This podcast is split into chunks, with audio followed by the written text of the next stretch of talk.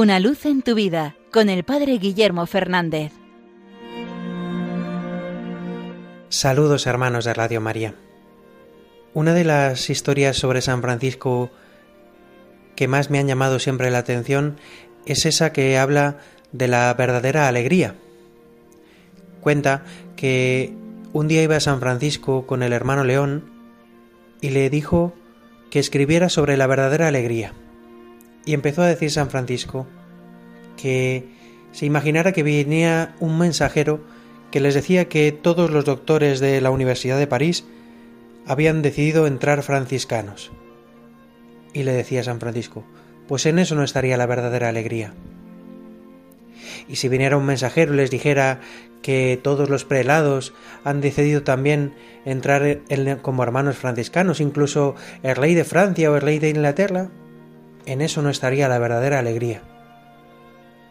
Y continúa diciendo, incluso si nos llegara la noticia de que gracias a la predicación de los hermanos todo el mundo se ha convertido y ha entrado en la Iglesia católica, no estaría en eso la verdadera alegría.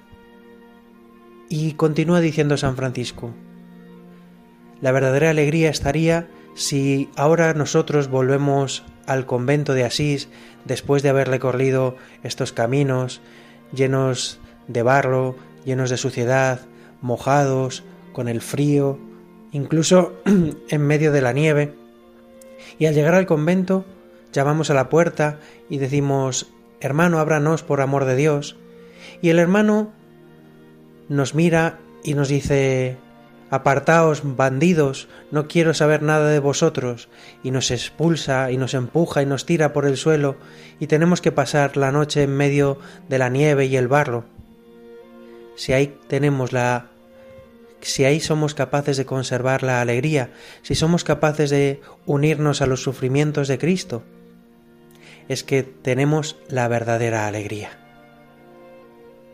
Siempre me ha llamado mucho la atención porque nos hace entender la alegría muy distinta de lo que nos dice el mundo.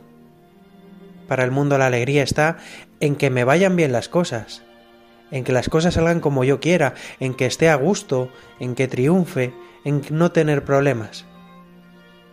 Y San Francisco entendió que la alegría del cristiano no es la alegría del que le va todo bien, sino la alegría del que está unido a Cristo. Y eso ningún sufrimiento, ninguna prueba, ninguna dificultad puede quitársela. La verdadera alegría es la que nace de la unión con Jesús, incluso en la cruz. O mejor dicho, muchas veces, gracias a la cruz, esa unión con Jesús nos hace tener una alegría que no se parece a la del mundo. Los cristianos tenemos que ser testimonio de esta alegría, que no es algo que yo construyo, sino que es un regalo de Dios. Quizás no haya prueba mayor de la presencia de Dios en medio del mundo que vivir alegre en medio de las dificultades, de las luchas y de las cruces. Solo Dios puede dar esta alegría.